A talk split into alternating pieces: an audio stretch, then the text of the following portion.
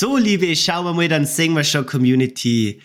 Ich bin heute mit einem Türchen dran. Äh, das freut mich ganz stark, dass äh, 50 Prozent dieses Podcasts ähm, endlich heute dran sind. Äh, Julian ist schon dran oder an einem anderen Tag. Zum Zeitpunkt dieser Aufnahme weiß ich das noch nicht. Aber es geht ja um meine Top-Filme oder Serien und Flop-Filme oder Serien dieses Jahr. Und wie man ja vielleicht so aus der guten Schule gelernt hat, fängt man immer mit dem Schlechtesten an. Deswegen da die mit meinem Flop-Film aus dem Jahr 2023 beginnen. Und ich hab, äh, vielleicht kurze Vorgeschichte, ich hab ähm, diesen, den Trailer gesehen zu dem neuen Ghostbusters-Film, der nächstes Jahr erscheint, Ghostbusters Frozen Empire. Und das hat mir dann, ähm, ja, darauf gebracht, dass ich die Ghostbusters-Reihe im Allgemeinen nochmal rewatchen könnte und auch zum Teil first watchen. und deswegen habe ich alle vier bestehenden Ghostbusters-Filme mir angesehen. Und aus dem Jahr 2016 hat es ein Ghostbusters Reboot gegeben, das ja mal sowas von abgrottig schlecht ist, ähm, dass ich es gar nicht in Worte fassen kann. Also wir haben ja dieses Szenario wieder mit vier Ghostbusters-Jägern. In diesem Fall ist es mit Frauen. Vielleicht vorweg, bevor das jetzt irgendwer meint, ja gut, der Simon mag jetzt das nicht, weil der Frau mitschwellen. Absolut vollkommen falsch. Es wäre mir scheißegal, ob das Frauen gewinnen werden, ob das Hunde Ghostbusters, Mana wieder, komplett egal. Aber dieser Film, was die alten Filme an Humor, Nostalgie und äh, Witz, Charme gezeigt haben, hat dieser 2016er Film für mich komplett zunichte gemacht. Ähm, da stimmt einfach gar nichts in diesem Film. Die Charakterdynamik mit einer Melissa McCarthy, bin ja eh vielleicht vorweg nicht der größte Fan einer Melissa, Melissa McCarthy.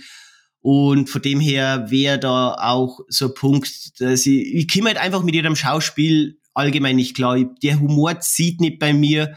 Ähm, wenn ich vielleicht noch erwähnen könnte vom Hauptcast, wir haben ja dann noch eine Kirsten Wick dabei, eine Kate McKinnon und eine Leslie Jones. Ähm, von diesen vier Frauen hat mir noch eine Kate McKinnon besser noch überzeugen können mit ihrem äh, Humor und Witz. Ähm, aber die, die restlichen Charaktere, eine Leslie Jones ist dabei, die halt auch, ja, wir haben, wir haben aus dem ersten Teil, wir haben aus dem ersten Teil äh, einen äh, muss ich kurz spicken, einen Ernie Hudson, der quasi ja den männlichen Part übernimmt, den auch eine Leslie Jones äh, jetzt da im neuen Teil übernommen hat. Und auch dieser Part äh, kommt überhaupt nicht an den Charme eines Ernie Hudsons ran. Und auch dieser, dieser Witz eines Bill Murray und Humor, ähm, den haben wir auch mit einer Kirsten Wick überhaupt nicht irgendwie so transportiert bekommen. Und auch die Geschichte ist komplett langweilig. Ähm, vielleicht CGI ist jetzt nicht so äh, grottig, wie man vielleicht gemeint hätte. Es ist einigermaßen ansehbar. Ähm, ja, wenn man noch abschließend zum Cast, Chris Hemsworth, also ich weiß auch nicht, ähm, wo du dabei denkst hast, wie du das Drehbuch gelesen hast, äh, wie viel, äh, ich weiß jetzt nicht, irgendein australisches alkoholisches Getränk, äh, klassisches, äh, wo du da genommen hast oder wie viel, das, du, wie viel du, du drungen hast, um dieses Drehbuch äh, zuzustimmen. Also, ja, braucht man immer mehr drüber reden. Ghostbusters 2016, absolute Katastrophe und habe von mir verdient einen Stern bekommen. Dann kämen wir zu meinem Top-Film dieses Jahres. Und mein Top-Film dieses Jahres ähm, habe ich schon mal in einer Just Watched-Ausgabe ähm, ja, berichtet und erzählt. Und das ist der gute Film Requiem for a Dream. Viele da draußen werden jetzt den kennen. Ähm, ist vom Darren Aronofsky äh, Hauptrolle ein, äh, ein Jared Leto, eine Jennifer Connelly, eine Ellen Burstyn, ähm, wo es da ein Darren Aronofsky geschaffen hat, ist für mich absolut meisterhaft. Also mich hat der Film total geflasht.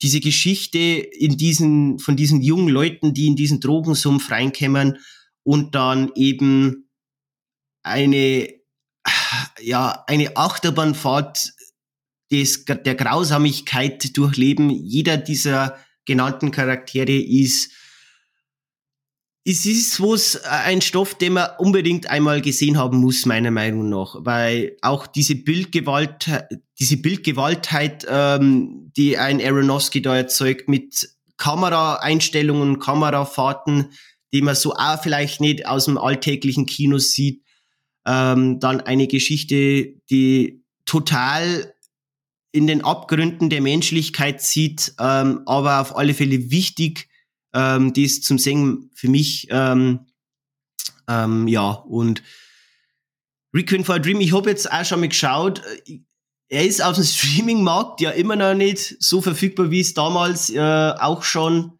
äh, berichtet habe. Man könnten sie jetzt auf Apple kaufen, ähm, wer da Lust hätte. Ähm, und auf alle Fälle, wenn wenn Sie jetzt mich fragt, äh, dort das, ist auf alle Fälle eine gute Entscheidung. Ähm, aber sonst äh, Blu-ray-mäßig kann man auch kaufen, so hab's ich gemacht. In diesem Sinne her, schaut euch diesen Film an, wenn es euch irgendwie möglich ist. Requiem for a Dream, absolut krasser Film. Und ja, über meinen Film ja allgemein 2023 wird man dann der Julian und ich in unserem Jahresrückblick berichten. Der kommt ja dann im Januar außer.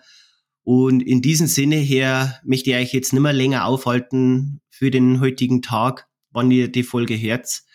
Und wünsche euch auf alle Fälle noch eine besinnliche und frohe Weihnachtszeit. Und auf alle Fälle jetzt schon mal einen guten Rutsch ins neue Jahr.